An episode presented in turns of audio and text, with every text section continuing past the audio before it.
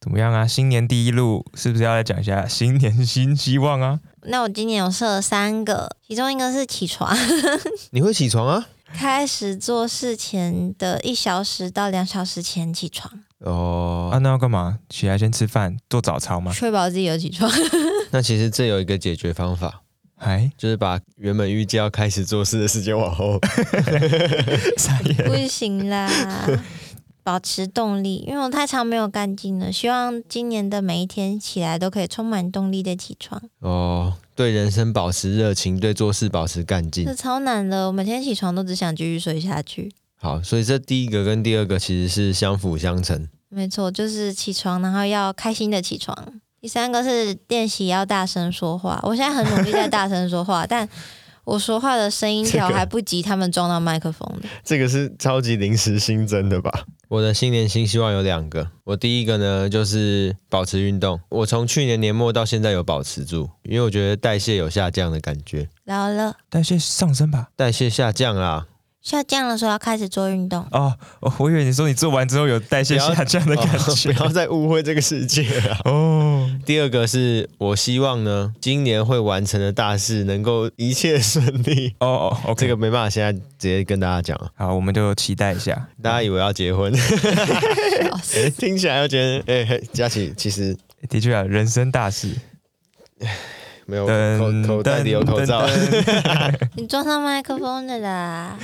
没事的，很 real 啊。我的新年新希望，像刚刚题目讲的，我一直会误会人，所以我觉得一部分是因为我的思考开始很破碎，或是整个讲话开始没有逻辑。那我想到的解决方法呢，就是我一个月会读一本书， 什么类型的书？就是一些艺术类的书啊。好比说我今年，哦好比说我今年看了四本书，呃，旁观他人之痛苦啊，呃，影像的嗯阅读，什么思考的逻辑，一些课本啊，对对对，一些必读的书。然后我觉得我可以从这些基本的开始。有些会不会读了思考跟破碎啊？我觉得不会，就是它书是一个有系统的帮你论述一件事情，所以你会从头到尾比较有脉络的在看一些资讯，跟我现在在网络上看的文章还是有一段落差的。所以假设之前我们在包货的时候有一个情境，你讲 SOP 的流程，看书之后会解决吗？我觉得不会，这可能要多讲。完蛋， 那有屁用？诶，没有，那就是我的第二个新年新希望哦了。好就是我觉得这个应该是多讲话，多被纠正几次，就会慢慢可以解决。然后我目前想的方法 是，因为朋友很少，所以想说，那我不然就是上语音的交友软 体，这样可以解决吗？屁啦！诶，我下载之后打开来看，嗯，好像不太妙，这应该没有办法帮 助，我就没有开始实施我这个计划了。我觉得是你看完书之后，你要分享你看到的东西。好，那就是我每个月底就会分享我那个月看的书，简短的跟你们分享。对对啊如果对好的话，听众也可以听到；啊如果不好，就你们两个听到而对已。对对，所以今年大家如果到年末都发现没有听到任何书籍的分享，我失败了既。然分享的很 烂。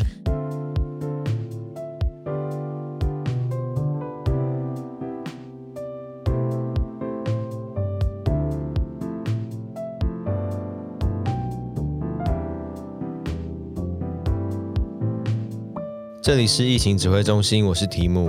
我是佳琪，我是季汉，我们透过艺术新闻来讨论艺术与世界的关系。今天的录音时间呢是二零二三年的一月二号下午。你刚才是差点讲错，没有没有，我是刻意强调语气。然后我们来到第一百零九集，这一集呢是二零二三年，也就是今年的艺术指南。先下一个副标题：只要一直盯着乌云，就不会忘记带伞。大家听到这边，其实可以去 YouTube 上面看。我们这集是在录音室，然后有录影，这是我们第一次尝试这样子的配置。对，那第一个就是人工智慧跟艺术生产，因为在去年 AI 演算相关的艺术生产都在很早期的开发阶段，也还没有非常庞大的经济规模啦。虽然有些人会觉得说，已经哦开发很久了。对，有些人可能还会说很多用户了，可是事实上它并没有一个真的非常庞大的经济规模。那在今年呢，我预期会有越来越多的人力，还有其他的商业公司投入，那会有越来越多的平台，就会有很完整的功能出现。所以这件事情，我觉得有两个观察点，第一个是 AI 技术的革新，另外一个就是 AI 技术的正义。革新的部分，去年就已经蛮多的吧，就是光是让大多数人可以这样子很简单的去生产一些图像，甚至是 ChatGPT 的聊天机器人，都已经算是对大众来说很大的革新了。对，所以等于说，去年我们应该算是 AI 给予我们了思想颠覆性，真的可以做这件事情。但是我预期今年它会给我们更多的取代颠覆性，就是实质上取代更多的工作流程，甚至是职业或者是领域内的某些部分。有诶、像是 Chat GPT 就已经帮助蛮多工程师在生产一些比较繁琐的设计流程。对，或者是可能今年会有更完整的行销广告工具，等于是你输入一个需求，它就直接帮你把完整的广告文案或者是广告的方案都设计出来。我觉得这还蛮好想象的。过去可能会想说很难，现在其实应该都蛮容易的。我记得这个好像 Google 还是哪家已经开始有在做了，而且就是它是文加图片全部都帮你弄好，你只要再修改一下下就可以用了。对啊，甚至是比较隐性的、完整的电商跟物流的系统，这些应该都会越来越实践出来。当然，在台湾因为很多法规的限制，可能比较难，但是在世界各地，我相信有越来越多这种取代的颠覆性会出现。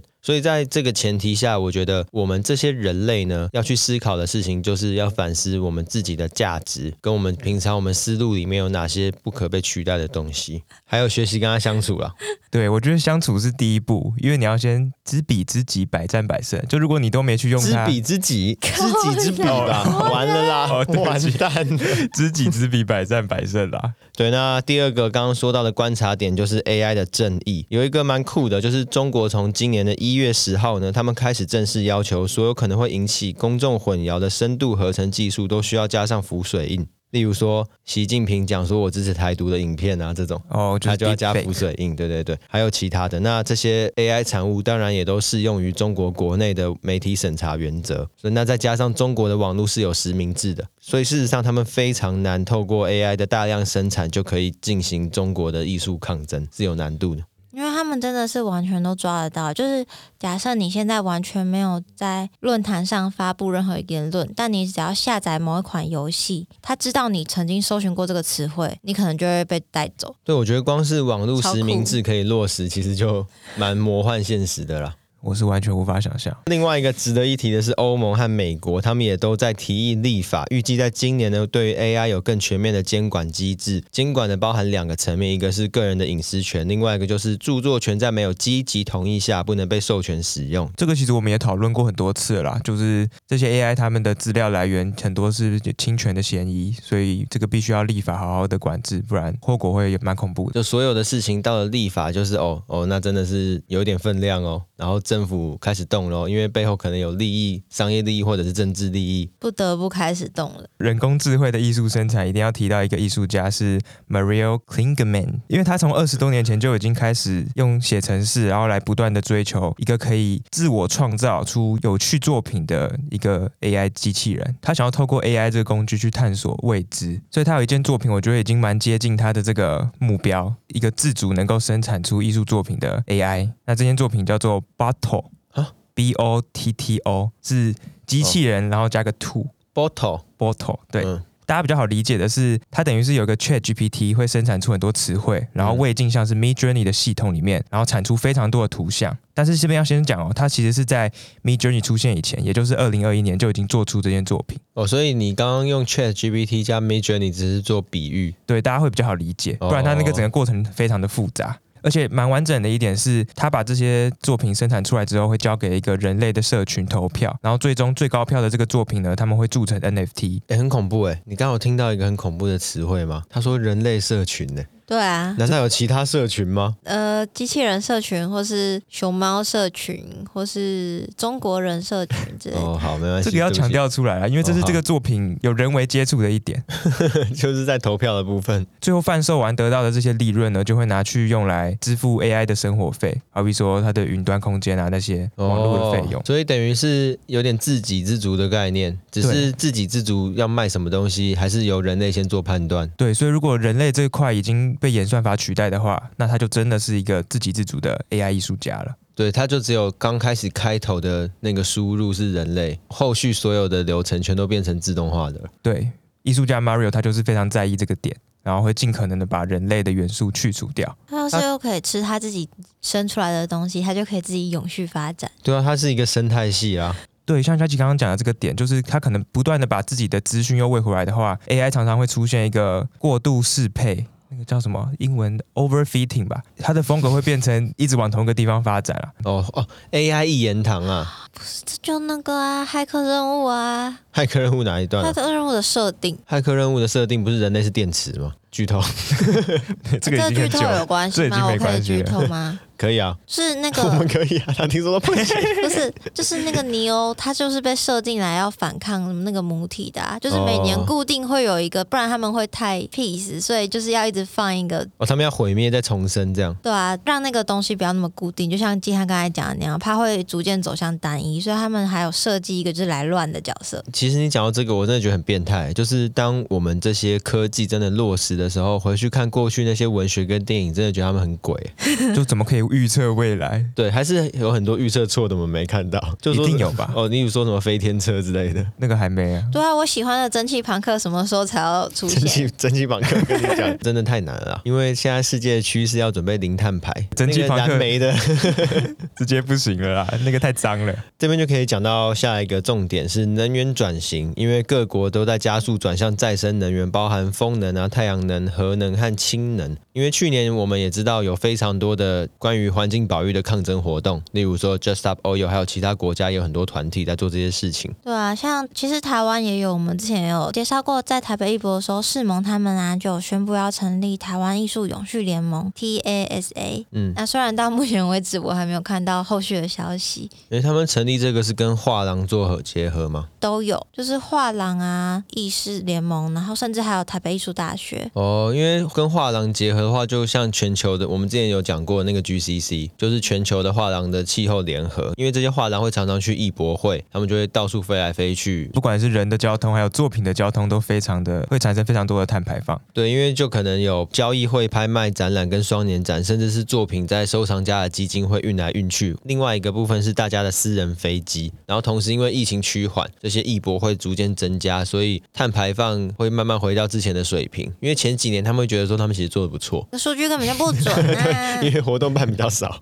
主要再生能源会很重要，是因为距离国际二零三零年的减碳目标，各国都有各自的目标。例如说，台湾的二零三零年减碳目标是二十四趴，正负一趴；变成只剩下原本的四分之三，日本跟韩国则是五十趴跟四十趴。你们会觉得说为什么差那么多吗？有一点因为主要会差那么多的原因是我们起步时间不一样。就我就要晚开始我们嘛比。较晚开始到碳高峰，它会依照一个碳高峰再回推，要不然你假设一些开发中国家去年才盖出一个燃煤电厂，然后你明年就叫它做减碳，那是在盖屁啊！环境保护这一块，对于正在开发的国家其实有点残 忍。所以才有一个新的参数叫做国家制定贡献，就 NDC，他们会依照各国的开发指数设定不同的碳排放基准。不过大家的最终目标都会是二零五零年的碳净零吧？呃，主流国家啦，哦，所以开发中国家也没有这个限制。未开发国家也没有这个限制吧？未开发国家它本来就很少啦， 你说 未开发他国家本他来就也碳净会，啊要往开发那边去啊。对啊，你你未开发国家碳净，你不代表它就不能往开发中国家那边走啊。哦，对哦，这样太自私了。对，所以像能源转型，它除了科技上面的革新之外，近年也有很多在讨论的是能源转型的正义。例如说，原本燃煤工厂的这些工人，他们的工作会不见，政府要如何制定一套完整的政策，帮助他们二度就业，这都很重要，而不是一个什么东西都是零跟一，不要跟要而已。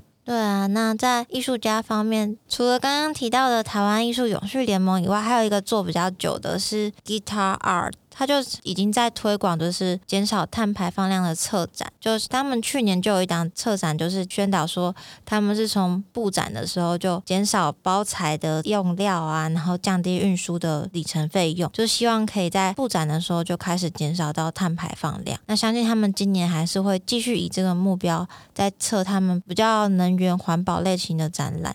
所以他们是碳中和吗？就是自己的排放自己会抵消掉，还是就是尽量减少？他们比较像是尽量减少。那当然，他们在挑选作品的时候，也会以说可以做废物利用或是回收相关的艺术家在他们的展览里面。因为像去年的威尼斯双年展，他们做到碳中和、欸，诶，那很猛诶，因为还不错、欸。威尼斯双年展那么多作品，那么多国家来，对啊，他们有认证，有被认证是成功的碳中和，哦我觉得蛮不错的。今年的台北双 年展能不能做到呢？这是因为大家在威尼斯上面都只能用走路的，没有啊，可是他们作品运输也算啊。就是你你平常一个城市中会有一个基本的哦，消耗，然后你在威尼斯基本上是零元。对，可是很大一部分都是这些参展的单位的运输了，然后要做到碳中和，代表他们在作品的材料上面，还有其他后面展出时就要尽可能做到负的。那真的很厉害耶！所以台北双年展今年加油加油啊对啊上一次也想要处理碳中和的议题，处理的比较尴尬一点。有待加强，所以今年再接再厉。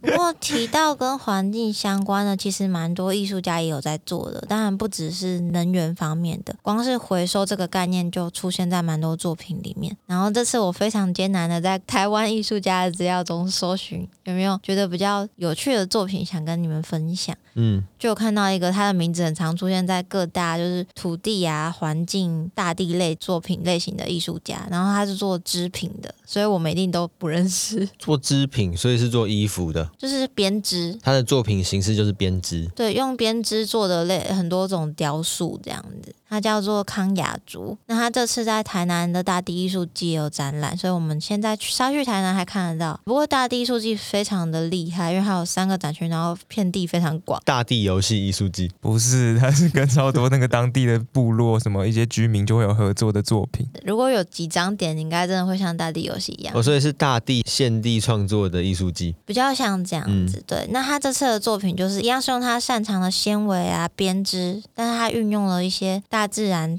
天生的素材跟一些不要的废品来做到回收的部分，这样子在表面上它不只单单是一个织品而已，它还包含了很多当地的概念在里面。那它也会有工作坊跟当地的居民合作完成东西，我觉得这样蛮棒的。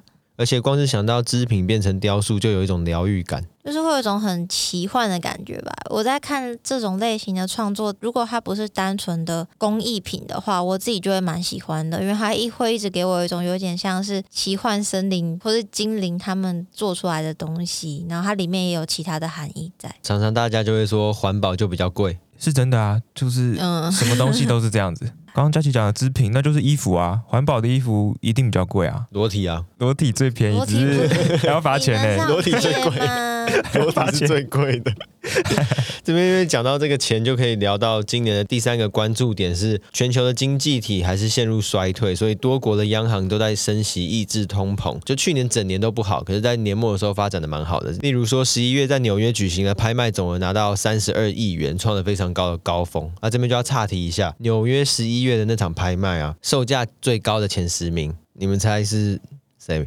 我们认识就你们猜猜大卫看霍克尼，反正都那些，这前十名全都是已故白人男性，超扯。毕卡索，对，就那类的，哎、超扯的，前十名全都是男的。蛮正常的吧？我们看艺术课本也九成都男的、啊，女性艺术家还被独立放出来介绍。没有重点，就是因为去年威尼斯双年展，他们立场才很稳啊。然后在同年艺术市场给你打一个超大的光谱对立面，就是因为去年威尼斯双年展就是大量的女性嘛，艺术市场在年末收盘的时候跟你说，OK，市场最高十个男的，还是因为当时威尼斯双年展都已经能卖的都卖了，没 有，乱猜没有啊、就是艺术片跟商业片的概念没，哦，所以你的意思就是艺术市场是商业片还是艺术片呢？我没说啊。哦，商业好好 好幼教片。好而且今年是毕卡索逝世五十周年，所以今年目前呢，已经预计有三十八个博物馆会举办四十二场，总共四十二场的毕卡索展览。所以毕卡索跟迪士尼公司差五十岁，对，一个迪士尼一百年，然后毕卡索五十年。 毕卡索是逝世五十周哦年，对毕卡索那不一样， 44那不一那样不，我听错了。而且这些国际大馆画廊呢，我一次展开来看，今年的一些大的回顾展呢，也大多都是二十世纪有名的艺术家，例如泰特会展梵谷，啊，那 OK 个维梅尔，哦维梅尔也有，然后东京大都会博物馆会展马蒂斯，就是北京被退回的那些马蒂斯啊。怎么都是这些大家非常熟悉 的，男性艺术家。对，然后又是超级 老，对，那在这之中呢，比较特别的是纽约 MoMA 会展 Georgia O'Keeffe。是一个美国很有名的女性艺术家，算是今年二十世纪大师入选中少数的女性，我觉得值得关注一下。回过头来讲到艺术市场还有经济体的这边，就是十二月呢，在迈阿密海滩的巴塞尔艺术展也有蛮好的交易量，但是全球因为都面临四十年来最严重的通膨情况，再加上去年有一个俄乌战争，所以过往的经验，通常经济低迷的时候呢，艺术交易量就会下滑。例如说，一九九一年还有二零零九年的全球经济衰退，都分别下降了六十四趴和三十六趴，加起来一百趴，不知道为什么。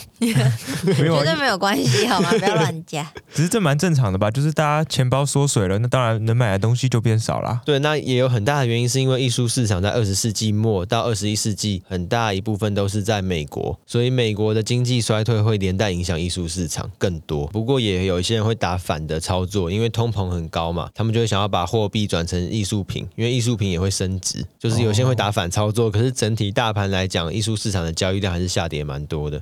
因为通膨的时候，就先把钱换成不是钱的东西，会比较好一点。对，而且另外一个值得关注的事情就是关于香港，因为香港我们作为全球非常前几名的金融中心呢，由于习近平很长期的这种高压的政策，有非常多的厂商呢跟金融机构正在陆续转出，所以去年亚洲的第一金融中心秋天结算的时候是新加坡，就不是香港。直接掉下来，好惨哦！对，那也有因为这个情况很严重，所以香港当局为了安抚大家的情绪，去年还办了一场高峰会，就邀请了一百多位国际金融和商界领袖去安抚他们的情绪。只是有很多的画廊都觉得事情不会往好的方向发展了，因为艺术审查越来越严重，很多他们邀请过来的作品原本可以展出，可是可能要了八件，到最后只能展出五件。那那些作品没有展出，其实真的更难卖掉吧？对，那我这边就要讲一个我听到的小故事，就为了保护当事人，一切都采匿名。就是呢，有一个艺术家呢，他也是香港作品要展出，然后就七件作品里面呢，就有一件就不能展，都没有任何公文，就是直接用电话的通知。哦，这样还不会留下任何记录。对，然后他也会问说，哎，那为什么不能展？是哪个部分不行？然后他就说，这个是思想超越。那也是太前面的意思咯。 世界上没有人不辱华，因为不辱华的人，他们都知道哪些会心中辱华了， 对他们心中辱华。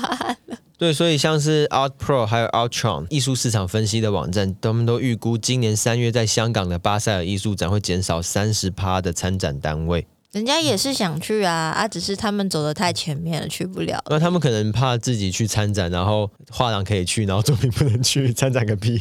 对啊，这样其实也蛮浪费运费那些，然后也没办法达成他们预期的那些销售额。对，尤其巴塞尔的艺术博览会里面也有很多现代艺术跟当代艺术作品，可能在影像的叙述上面比较前卫，或者是有一些隐晦的符号在里面，你可能就会跨不过去。可能太直接的也会被删掉，对，或者是跟一些药物有关的也都药不行。物、裸露，对对对，暴力、血腥，那你都不知道，你在参展前你可能也不知道，你可能就参展了一两天，然后然后就突不然行。被撤下来，那谁要去？好烦哦！谁谁那么谁耍盘哦？艺术市场还有艺术画廊，他们大家今年正在寻找世界新的第三大的交易中心，因为一二名是伦敦跟纽约，他们现在在找新的第三名，感觉就会跑去日本吧。不太确定。只是不过刚刚不是说是新加坡吗？就是新加坡是金融啊，不一定有艺术市场。哦，OK，嗯不过也有一个很有意思的地方，就是当然也会有人站对立面。你们还记得我们去年在讲俄乌战争的时候，那个副义斯吗？就是后面是俄罗斯精品集团的那个副义斯拍卖商。他们认为香港会继续好，对，所以他们决定把总部直接迁到香港 M Plus 美术馆旁边。就是也有些人会打反操作，那谁赢谁输就要看下去才知道。就是看谁眼睛比较放眼未来，然后赌成功这对，样。就是信仰除值啊！大家不要想说这都是有钱人的事情，它其实不是这样，因为很多国际上的艺术家，他们作品在当代的展览里面会参展，也同时会进到艺术市场里。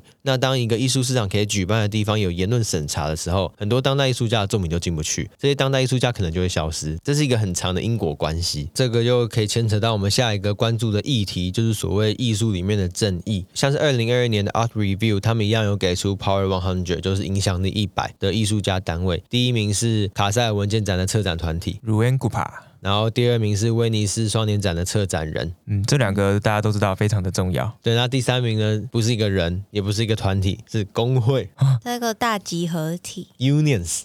好猛哦！对，所以实质上如果没有这两个大展，它是第一名。哇，二零二二年工会占了这么大的角色，可是台湾其实都没有在报这些东西，就是去年超多国家有很多创纪录的罢工，不包含 JobStop Oil 那种，那不算罢工，那算是毁灭机制。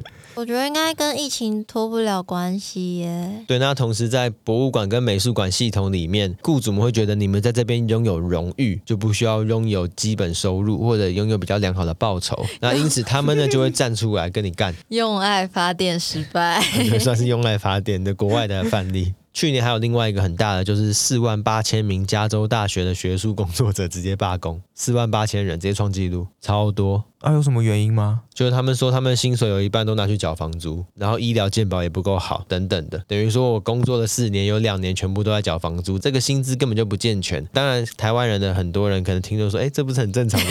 原来这就是大家奴性太我重我了刚才好想吧。说，嗯，这个在国外他们就觉得不合理。当然，透过工会成功发起罢工，最后也成功调整了薪资。那还真是个好消息。其实要提升这些还蛮难的欸，他们的资金也没有比较多啊，然后变得要发下来比较多。可是你就是要想办法处理啊。他们自己少赚一点不就没事了？对啊，那你们觉得世界上有哪些单位特别在乎公众的声誉？生育学校吧，学校还有呢？你们觉得有哪些很在乎？政府政府只是让你感觉到很在乎吧？政府好像好像没什么在在乎，应 该是美术馆和博物馆应该蛮在乎的吧？因为客群都是比较觉醒的人嘛。没有，就是那些会被排在生理需求上面的那些，都是会比较在乎。对，所以像是两千年初的时候，纽约 MoMA 就也有被发起罢工，因为他们就一样觉得薪资不够好。对，所以他们后来发起罢工，成功提升薪资，直接高涨于其他馆的水平。那这样换其他馆的出来抗议啦。其他馆他们不会觉得自己不合理，只会觉得它高，那不冲突。这种工人激进主义正在逐渐增强，也可以预期今年还是会有非常多的罢工在发生，因为去年并不是在年初或年中罢工就结束，到年末都还是有非常多不同领域的罢工正在进行。我相信也会有很多艺术家会回应这件事情。对啊，像刚刚提到的是金钱方面的一些不平等。那前几年有一个非常有名的案例是欧洲最大的表演艺术中心 Barbican，它被爆出说工作场合呢充满了种族歧视。这感觉是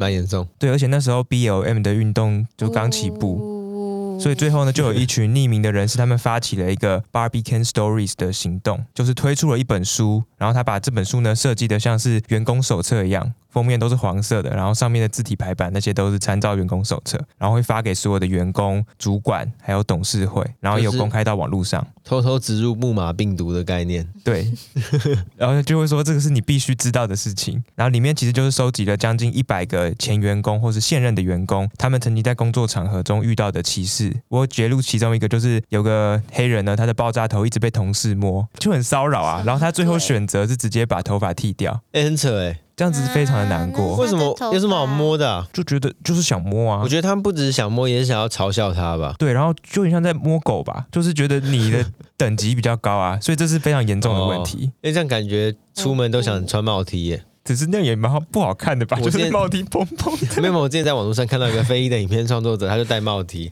然后就把他拉下来，直接爆炸，哦，那个压缩率 超高的啦， 超蓬松的。所以他们后来这个手册有达到什么效果？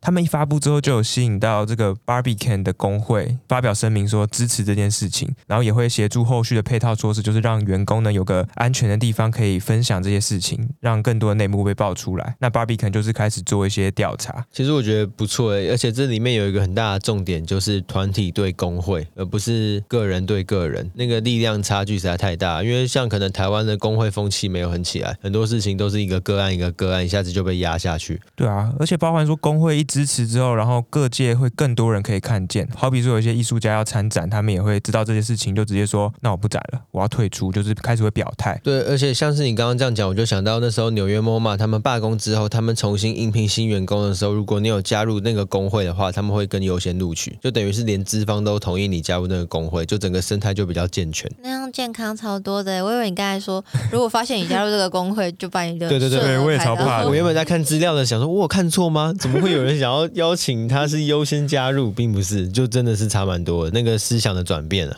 对，然后最后这个 Barbican 呢，它就有成立一个反种族主义的独立的单位，是比较专业的，也有建立匿名投诉的管道，就让员工可以更及时的反映说他受到了什么样的歧视，也可以更快的解决这些问题。最后一个重点就是旅游业随着疫情趋缓而逐渐复苏。根据联合国世界旅游组织 UNWTO 统计呢，二零二二年底的国际旅游业已经恢复至疫情前的六十五趴。那也有大量的国家都全面取消防疫管制措施，因为旅游业的复苏，除了世界各国博览会以外，还有一个很大的经济援助呢，就是世界各国的美术馆跟博物馆。例如说，罗浮宫在二零一九年之后真的很惨，就希望二零二三年的旅游复苏可以让他们再回到一些水平之上。说二零一九挂号四，没错，好，那我们有听众回馈，哦，这是上一集二零二二的逝世人物，诶流量很差哎、对啊，大家是怎样都不关心去年逝世的艺术巨匠们吗？跟其他集数比起来略差一些。 一半吧， 你讲的很委婉呢。欸大家去准备跨年了啦。哇，乐观人呢、好啦，他留言是说，他们没在夏威夷碰面的话，应该会在上面相聚。他指的是台湾第一位女性导演陈文敏跟大眼睛的画家玛格丽特·基恩。其实这两个不冲突啊，他们可能在夏威夷碰面之后一起相约，最后在天上见啊呢、诶，哎对他们其实算是搭上同一班车诶，假如这一班车是以一年为一班车的话，讲一下我们今年我们个人呢对于这个节目有什么新年新希望？希望可以跟别的 podcast 频道有合作的机会，例如例如阿特茶水间，就是可以希望可以跟他们面对面聊聊天啦，啊然后也产出一些节目给听众们知道。这一定可以啊！你要讲一些比较难的啊，因为那阿特茶水间一定可以。可以，但是我们已经过了一年没做，所以这个一定要先列出来，才更有可能做到。好啊、那还有另外一个，就是我希望可以有我们自己的录音室，许愿呐、你说录音师是那种就像现在这样子，哦，我们可以在工作室里面面对面录音，开开心心。可 以啊，可以啊，对啊，那就是今年要做啊。好啊，啊，新年新希望，关于节目的不要睡觉了，换你了，换你啦，我先问的欸、可是不是季汉说要反着过来讲？哦，他、哦好啊他理智在线哦，好啊很清楚哦。我第一个我想要新的节目图片，封面的 就是那个大家会看到我们的那个， OK，这是佳琪的新年新任务，妈那张是当初提姆弄的一 呢。起合作啊 那。个什么，那个两个小时弄出来，好，然后再第二个 Instagram 超过一万人追踪， 好多哦。我们现在是多少我可能快千我们两现在千多有啊，签哦。哦，啊哦，先别了。哎、太扯了吧！而且那个去年最后一天爆喷，大家啊在一零一前面等放烟火太无聊了，直接爆追踪一下喷好几百， 对啊，整天通知响 不停、 是有欸。病啊，还是怎样？有人帮我们买买粉，哎、那好贴心哦。有人帮我们买粉，然后想说这样子我们出局率就会 降低，哎、那不对，那你不要这样子做好不好？